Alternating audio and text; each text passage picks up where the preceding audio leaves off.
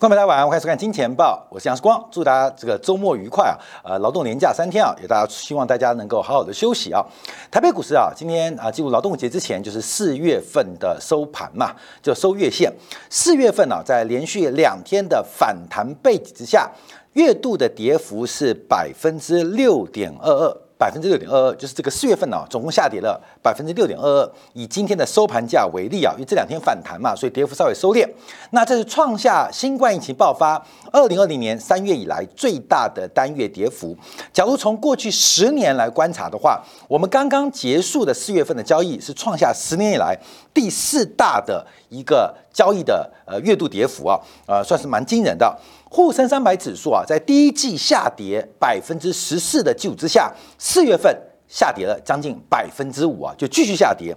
那纳斯达克的跌幅可能更精彩啊，这个跌幅啊，到昨天收盘为止啊，但今天还有最后一天呢，是总共四月份跌掉了百分之九点四九，百分之九点四九。那这是比二零二零年三月份这个跌幅啊，是百分之十。是第二啊，就仅次于啊，二零二年三月份的跌幅。可是不要忘记哦，百分之九点四九的单月跌幅是两千零八年次贷海啸的第二大跌幅啊。这四月份目前的收盘成绩啊，所以这个四月份。的全球的资产价格是非常非常的惨淡，国债就更不在话下。那其他资产基本上出现了很多的一个波动，所以我们从这角度做观察。那礼拜一啊，劳动节啊，那礼拜二回来，我们就要特别关注，就是五月份的美联储的利率决策会议啊，在礼拜三，同时英国也会在同天召开利率决策会议。那随后包括了日本，还有包括了六月份的加拿大，很多国家都有利率决策会议。所以这一次的升息脚步。会不会加大？我们先从欧元区讲起啊，因为昨天晚上这个瑞典的央行呃发动突袭，意外的出现加息的发展，这让市场出现了一片恐慌，所以昨天欧债的价格出现相当大的一个下跌，就是瑞典央行讲好的不算啊。忽然出现升息，本来预估啊，可能在二零二四年瑞典央行才有可能结束零利率的环境，可是意外出现加息的一个呃动作。那这个加息的压力主要来自于物价。昨天德国公布了官方的消费者物价指数，那。预估四月份的这是初值啊，呃，预估四月份的消费者物价年增率是来到了百分之七点四，百分之七点四。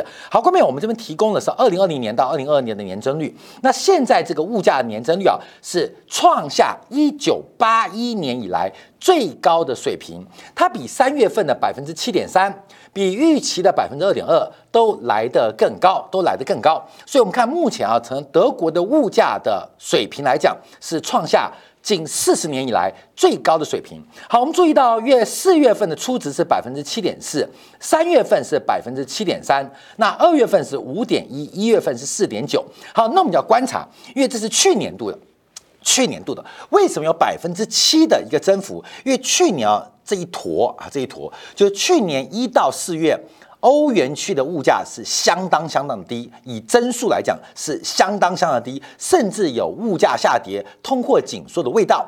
从去年第二季开始。呃，欧元区特别以德国为核心的话，物价开始走高，百分之二啊，百分之二点五，百分之二点三。所以目前我们要观察基期的效应啊。随着这个基期的变化，当然德国的消费者物价年增率从数字做观察，应该很快会见到高点。可是物价水平的走高，可能从年增率的角度会看不出来。啊，会看不出来，因为这个基期垫高啊，当会使人年增率放缓。那能放多缓？能不能在今年底之前，在去年物价百分之五的年增率背景之下，物价出现大幅度的和缓？有没有可能性？那目前是相当相当的悲观。那为什么物价那么高？其实从德国的进口物价就非常非常的明显。目前随着俄乌战争啊持续的延宕，那俄罗斯目前在几个重要的这个据点出现了一个重大的突破。乌东的这个乌克兰的重要的这个精锐部队目前即将被俄罗斯部队合围。那这个影响多大？第一个就是粮食、能源啊，这大家都知道的。第二个是乌克兰在战后对于整个欧洲援助的请求能不能得到？那全球对于乌克兰的援助能不能兑现？那这会给欧洲带来非常沉重的财政负担，非常沉重的财政负担。那另外是欧洲今年的军费开支是创下新高，今年全球在国防支出恐怕。会达到两兆美金，那这两兆美金会造成什么样的结果？会造成财政的排挤效应，也就是扣掉了军工产业或国防产业，对于其他行业或其他产业，可能在需求面会产生排挤的作用。那进一步可能会加大各国的财政赤字，而这个赤字的增加又引发。债务供给的增加，当然就使得债券价格持续走低啊，所以这个呃是一个非常重要的一个呃蝴蝶效应啊，也可以叫做连锁反应啊。所以我们看到这个德国在进口物价的推升之下，那目前物价是大幅的高于预期。好，我们看一下昨天瑞典央行的公布啊。瑞典央行啊宣布，从下一步开始加息零点二五百分点。那这是少数国家啊结束零利率的时代哦，从原来的零利率升到零点二五。但这个加息的节奏啊，是呃创下二零一四年以来这个近八年来首度的加息，而且比原定。瑞典央行的计划提早了两年，提早了两年。瑞典央行曾经在上上个月啊，曾经在两个月前还说应该升息会在后年的下半年。两个月的时间让瑞典央行的态度逆转，呃，在昨天就意外出现加息的动作，同时说明今年还会再升两到三次的一个利率。那。在这个利率调高之下，也逐步的要结束它的 Q E 的一个发展。呃，在四月十八号开始啊。短期的国库券将会停止进行购买，所以全球央行少数维持零利率，而且继续 QE 的，以瑞典为例啊，基本上也结束了零利率的时代，结束了 QE 的环境。所以我们要特别留意到，这是一个全球大紧缩的环境跟年代。过去我们常提到这个股股涨再跌或再跌股涨，可是面对全球流动性的收缩，你看到这个资产财富啊，怎么来的怎么去？呃，美联储印了呃呃五。兆啊，利印了三兆，印了一兆，印了几千亿美金。可光是过去一段时间，你看嘛，前去而已，Netflix 啊，过去这一年就消失了两千亿美金的市值，两千亿就不见哦。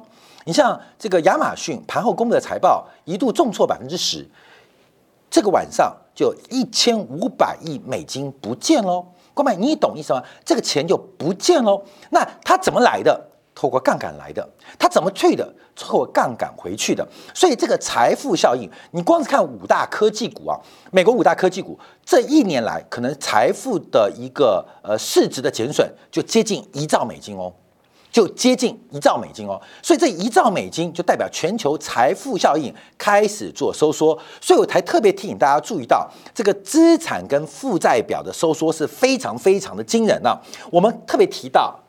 左边是资产，右边是负债。美国的债券价格大跌，我们就视为债务收缩。债务收缩，那必然会导致资产也收缩。这是资产负债表永远是恒等式嘛？所以债务收缩。负债也会，呃，资产也会收缩。尤其这一波，从两千零八年后，从二零二零年以后，全球的资产价格主要是来自于负债端的推动，而不是资产端内生或内部产生的一个利润。主要是靠负债端推动，这当然是大家确定的嘛，就是负债端怎么样？就是央行进行，还有国家财政赤字，加上央行买债，所以从负债端推动了资产价格的膨胀。那现在负债端有两个收缩因子，一个是 QE 结束，第二个是利率调高啊，对不起，还有第三个，第三个就是债券大跌，债务大跌。那三个因子就直接从不同面向来冲击资产价格，所以我们看到全球的财富效应不断不断的收缩，不断不断收缩。以台北股市的台积电，光是过去一个季度蒸发掉的市值就几乎突破上兆台币，超过上兆台币，超过上兆台币。所以这就是我们提到资产负债表的全面性衰退。这个影响力会非常大。那现在还在衰退，包括了欧元贬值，包括了日元贬值，那美元升值，全球的资产衰退，它并不平均哦，也不公平哦。美国的资产由美元升值做对冲，可是日元的资产。欧洲资产却没有汇率做对冲，所以我们看到全球资产负债表的衰退，它会开始，现在才开始会进行一个很漫长的结构。我们当然不能分析礼拜一、礼拜二开盘怎样，或今晚美股怎么样，因为在越短线啊，这个市场价格，不管是债券。不管是大宗商品还是股票，它价格是随机的。随着时间越来越长，价格就不是随机反应的，它就是趋势变化。那最重要趋势是我们现在面对的是至少会维持一年以上的全球资产负债表的收缩。你千万不要变成有钱人是负债收缩，结果韭菜们变成资产收缩，这就会非常非常严重哦。我们举大陆市场为例啊，过去两年呢，这个大陆啊公共部门呢，就政府的负债是收缩的，是负债收缩的，可是资产价格并没有收缩。好，它不是不收缩，只是时机未到。像今年以来，我们看大陆的房地产、大陆股市财富消失跟收缩效应就非常明显。什么原因啊？就是负债推动资产价格的上涨，同时负债紧缩了资产价格的下跌，这就是。资本主义的核心，透过资本的杠杆，透过资本的创造来创造有形的资产。资本本无形，资产变有形。所以，我们要知道这个负债跟资产之间谁推动谁的关系，要特别留意。那现在我们面对的问题啊，就是很明显，这个资产负债表在收缩，而负债。在紧缩资产的一个价格。好，我们看欧元为例啊，因为欧元呃上面是日线，下面是月线。我们以日线做观察，其实它最近啊，今天开始反弹了，因为美元涨太多了，这个再怎么涨也不可能天天涨啊。所以我们看到欧元对美元基本上是已经破线，呃，在昨天最低的时候来到一点零四左右的价格。好，我们从月线角度来做观察，其实欧元整个形态，这是从创建以来的欧元走势哦。我们可以看几个阶段呢？这个阶段欧元大幅走升，为什么？因为美国的杠杆。还有包括大陆加入 WTO 之后的一个总需求，推动了欧元的走高。我们可以很直观来讲，因为中国加入 WTO 之后，这个世界工厂大量向德国、法国、意大利、西班牙买进设备、买进材料、引进技术，对于欧元区是有非常大的一个推升动作。那与此同时，包括欧洲的投资银行在面对美国的房地产融资当中大幅的杠杆，好，所以欧元是非常非常强的。随着次贷爆爆破啊破灭之后，我们看欧洲所有投资银行就倒一片嘛，德意志银行、法国巴黎银行，包括了巴克莱银行，基本上汇丰银行都受伤非常惨重。好，我们看这就是变成欧债风暴，就一路下跌。那整个欧元的转折在哪边？在于川普选上总统，看到没有？在川普选择政治影响经济哦。当川普选上美国总统的时候，欧元对美元。终于见到了低点一点零三四，也就是从欧元跟美元相对的比较，汇率是两个货币比例比较的关系，两个货币交换比率叫做汇率嘛。所以欧元跟美元相对强弱，欧洲谁领导？马克宏领导，梅克领导。美国谁领导？美国川普领导。好，汇率会说话，所以我们看到这个低点啊，基本上我们可以看到，就是川普横空出世，进入了美国的政界，打垮了一堆非建制派，呃，打垮一堆建制派的政治人物，出现了一个变化。所以从这里开始，欧元开始转强。可是我们看到这个转折，基本上在整个欧债啊，不是整个整个全球新冠疫情爆发之后。这边又再度结束，那这一次会不会跌破二零一七年的一点零三四？长期观察就不是看实质利率，也不是看这个呃这个通货膨胀了，基本上就看到竞争力啊。一个汇价的强弱就看长期竞争力。那长期竞争力决定哪边，在于有没有个良好的政府进行良好的治理。所以现在啊，以德国啊乱七八糟啊，乱七八糟，这个外交部长、国防部长那讲的话都不知道是什么东西啊。那现在法国，那其他国家像欧盟就一盘散沙，大家对于俄罗斯的态度基本上呃内外不一，也不团结啊。所以我们看到在这边就很观察，那比烂，欧洲的治理烂还是美国治理的烂？好，我们就比较。那现在啊，欧元区有可能会证明一下，拜登或许不好。但比欧元的治理或领导强很多。我们从汇率市场，从长角度可以看得非常非常明显。好，扣掉欧元之外，我们就要继续观察啊，就是日元的表现。因为今天四月底啊，我们作为总结，在今天啊，日本财务省公布的一个数字。就是日本的投资者连续大概是呃这个第八周啊，连续第八周，这个过去九周当中有八周是净卖出美国国债，过去十三周啊，总共卖掉了六百亿美元的外国的债务，卖掉外国的这个债务啊，就把债权兑现了。好，我们昨天节目提到，因为目前日元的无限量的印钞支撑了零点二五到负零点二五的日本国债的区间。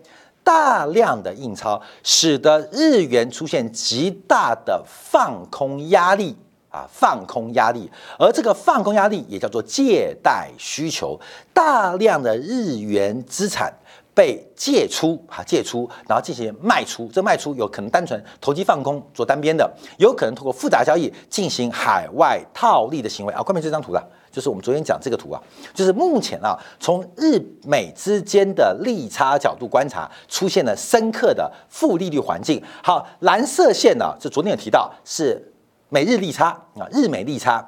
那呃，黄色线的是呃日元除于美元的表现。好，那么主要观察是利差关系啊，就是利差跟日元的贬值是高度的正相关，随着利差负。这个叫做呃呃，这个溺水哈，溺水越深，那日元贬得越凶。为什么？因为日本的放空成本非常低。那反过来讲，就是借日元来进行 carry trade 来套利美国资产的诱因是非常非常的高。所以基本上日元被放空，大量的钱跑去可能套利美国国债。好，后面我们要讲。那诶诶诶，时光有没有听错？那这两个新闻不是矛盾吗？这两个新闻没有矛盾啊，没有矛盾，因为这是日本统计日本内部的行为。那日元贬值，除了日本内部行为，还有国际投行，还有其他寿险或其他投行杠杆基金的一个杠杆行为。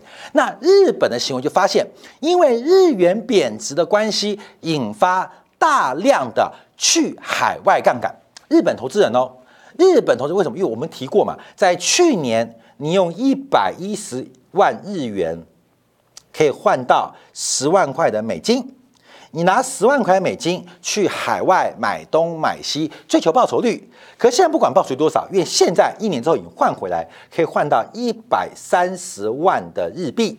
所以对于日本企业来讲，他们用日元做会计的一个呃计价货币基准，他们会产生。啊，将将近二十 percent 的汇兑利益啊，二十 percent 汇兑利益。像五月初，我们要特别观察，像台湾的这个金融业者将公布第一季的季报。那第一个债券的减损规模多大？第二个汇兑的收益大不大？汇兑的收益大不大？这两个会相抵哦。可是这个汇兑收益跟债损啊，资产的减损，这个对冲之后，对于呃整个台湾金融业第一季的净值啊，这特别做关系。好，那么再讲回日本，因为受到日元大幅贬值。触发了日本投资人去海外杠杆的动作，它会是个双向哦。日元贬值，有人借日元去套利，同时这个套利行为当中又推升了日元贬值，而日元贬值会诱发日本对海外的投资者，本来说三年赚两成，现在不用，现在三个月就赚两成，触发了停利机制。所以我们看到日本目前啊，从本身的角度，对于日美国或对于全球的国债是进行一个卖超的变化，所以全球的去杠杆或是这个动作正在加快哦。包括这个 carry trade 来源，虽然一边在大量的借日元来进行套利，提供美国流动性，而关键讲所有都是每一个市行情都一定有推力跟拉力啦，它不会只有推力，也不会只有拉力，你懂吗？不可能，就是一个东西啊，它涨一定有利多，但涨过程当中也有利空。有东西在跌，它一定是利空触发的，但一定有一些利多的因子，只是大家看利空不看利多。那你说有没有可能绝对利多或绝对利空？也不可能，因为绝对利空股价会一直跑，那涨多就是最大利空嘛，所以利多这这跟我们易经一样嘛，阴生阳，阳生阴啊，自然会出现反复啊。所以我提到日元的贬值会有多空因子，美债涨跌会有多空因子，而日元的重贬本身有套利因素，加大日元的贬值，而日元贬值又会触发日本投资者去海外的资产进行获利了结，这是一来一回的操作啊。关键是啊，我们特别观察说这边要跟大家做个分。析报告，那目前要观察，因为从日本政府的角度，对于美国国债持有，这是截止到二月份呢，应该在三月份、四月份要逐步的开始减持。可是再次强调，因为日元贬值的关系，日元的放空成本或贷款成本是非常非常低，产生巨大利差，它又成为最近美国国债少数。买盘的来源啊，这是大家可以做掌握跟留意的。好，所以我们看到这个美元对日元呢，基本上是美元创下二十年的新高啊，日元对美元二十年的新低，而且要注意到，月这个从这个月啊，这个今天收月线嘛，关没有？这个是底下是月线，底下是月线，这两根的长红其实非常惊人哦。这两根的长红是非常非常惊人，而这个长红已经创下本世纪新高。那上面还有个一百四十一啊，会不会进一步做一个突破动作？要留意啊，就日元对美元的贬值有没有可能失控？那这可能在中长期来讲，风险正在逐步的加大啊，跟大家做分享。好，第三我们看一下昨天美联储公布的 GDP 啊，不是美联储啊，美国这个商务部啊公布了这个最新的第一季的 GDP 数据。那其中我们观察的就是第一季的。个人消费支出的物价水平，就是第一季的 PCE 物价，不是新的，它是把一二三月进行了一个总结跟总和，所以整个第一季美国的消费者面临的物价是年增率百分之五点二。好，大家注意到，因为 PCE 跟 CPI 不同，是 CPI 是固定的权重配比。而 PC 是含了替代效果。我们在节目提到哦，PC 物价就是牛耳涨了，消费者可以选择吃猪；猪肉涨了，可以选择吃鸡。所以消费者实质支出的物价，我不见得一定要非吃牛肉嘛。像最近葵花油暴涨，那我就降为，我就开始用沙拉油、用大豆油来替代嘛。可是从 CPI 观察，葵花油也好，牛肉也好，它是固定的权重，所以 CPI 的这个呃的物价表现会跟消费者真实面对物价表现会有点不一样。那 PC 是真实消费面对物价含了替代效应，那年增率是百分之五点二。当然，上我们提到，因为第一季的 GDP 是下滑了一点四 percent 啊，第一季 GDP 意外出现大幅的衰退，而从第一季 GDP 的衰退，我们可以有些蛛丝马迹来预估今年全年。美国经济的一个发展跟变化，好，美元指数创下二十年新高，而且突破了一个上升轨道，那这是个大形态的一个正式突破，也是官票要特别做留意，尤其是在这次美元转强的过程当中，诶，油价好像还是维持在三位数字嘛，好像破百不太容易啊，黄金价格只要美元跌倒，那黄金。就这个高兴的不得了，所以我们看到这个美元指数这一波的转强，事实上对于商品市场的冲击跟打击啊，感觉好像有点变化，有点变化。那我们就要观察，因为从工业属性跟消费属性，其实大宗商品可能在需求量是受到冲击的，全球经济在下滑嘛。全球景在下滑嘛，少数商品受到俄乌战争的供给跟供应的关系是推升的，可是金融属性是绝对的一个负相关。可是美元的多头展现，让整个商品市场的金融属性出现变化。好，我再讲一遍，好，各位来，任何东西都有消费属性，消费属性啊，消费属性。另外一种叫金融属性，叫金融属性啊，这个金融属任何东西都有，各位，任何东西都有，都有两个属性。都两个属性，那消费属性当然很简单嘛，就看供给跟需求嘛。那金融属性就看你对标的是什么货币嘛，对不对？我们现在分到这切成两块，所以消费属性到底是涨还是跌？等一下可以看一下美美美国最新的报告，包括美国第一 GDP 的衰退嘛。现在我们可以确定是消费的需求正在下滑，那就跌吗？不一定。你看到供给下滑的更快。所以供给下滑快于需求，那消费属性对于原料商品价格就是一个推升力道。那这个推升力道大不大？那我们扣掉一些特别少数什么小麦、玉米或是葵花油之外啊，其实推升力道有。但没有很大。可是为什么为什么商品行价格还会涨呢？我们就要看金融属性。金融属性基本上就要看以对标美元，因为大部分的商品都是用美元计价。那美元涨，通常大宗商品就会跌嘛，它是个负相关。所以美元走高创新高，理论上对于大宗商品它就是一个负相关。好，我们把消费属性跟金融属性并在一起，好，有这个向上的推力，有向下的拉力，有向下的拉力。可是为什么有个推力呢？就是它跌不动，因为这个拉力极大哦，就代表后面我们可能看的不是这些消费属性哦，而是大宗商品它出现新的金融属性。从这一次我们可以看到，俄乌冲突危机当中可以看到，似乎商品货币或商品成为未来全球货币发行基础的一个重要的变局。或是因子，以后看你外汇存底，不是看你多少美元啊，不是看你六千亿的外汇存底、五千亿外汇存底，而是看你你有多少油，你有多少金，你国家战备储备有多少小麦，有多少玉米。所以，我们看到现在对于商品属性啊，商品的金融属性啊，出现了一个质变啊，这在上周节目有做过哦啊，不列颠森林协定三啊，这个 Part Three 会不会发生？就是重新回到货币本身的含义。货币是以物易物的媒介，它不仅做成一个价值发现，还有价值储存，还有价值交换的功能。所以理论上，货币的一个价值应该是依托在以物易物的一个交易环节当中。就这个交易环当中会发生很多的这个媒介、中介、价值储存跟价格发现。那这以物易物并不是货物啊，还包括服务，还有更多的。那过去。货币似乎跟以物易物、跟真实的交易脱节了。反过来，透过现代货币理论，用货币的发行来刺激交易，这等于颠倒了嘛？就是货币本来本来应该是跟随主人的，就是狗是货币，主人是交易。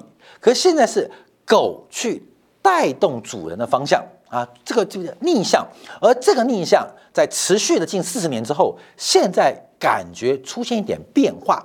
这个变化来自于全球主要的储存储备是美元，特别是美国国债。继阿富汗美国国债被没收，俄罗斯被制裁之后，大家开始回头去放弃货币，去找寻货币。背后那个交易的本质，因为只有掌握到本质，叫留得青山在，不怕没柴烧。那个柴就是货币，但青山就是交易的本质。那面对交易，我们要怎么去保值呢？就回到了商品为基础。所以我们可以看到，美元创下二十年新高，可是不管是黄金、能源、基本金属。还是农作物的价格，避免因为美元大幅走高而被下跌。所以我提到需求下滑，但供给下滑更快。消费属性，第一个给商品价格带来微幅的支撑。可是美元创二十年新高，金融属性、传统金融属性对于商品价格带来极大的向下的拉力。下哪里？可是竟然不跌，所以我们认为不是消费端出问题，不是消费属性问题，而是整个商品的金融属性出现了一个新的质变，这方面要特别做观察跟留意。好，最后我们看一下昨天呢，这个美国的美联储啊，堪萨斯分行，这是美国有统计制造业指数当中啊最后一个在月底公布的堪萨斯分行所公布的数据，不管是产出订单还是出口，全面出现下滑。好，各位为什么看堪萨斯啊？因为美国有十二家分行，其中有五个地方有五个地区分行会。公布每个月的制造业的领先指标，最早公布的包括我们看到像纽约分行，包括像费城分行、像里斯曼分行、像达拉斯分行。每个月最后公布的就是堪萨斯分行，它也反映的是美国中西部地区的景气环境。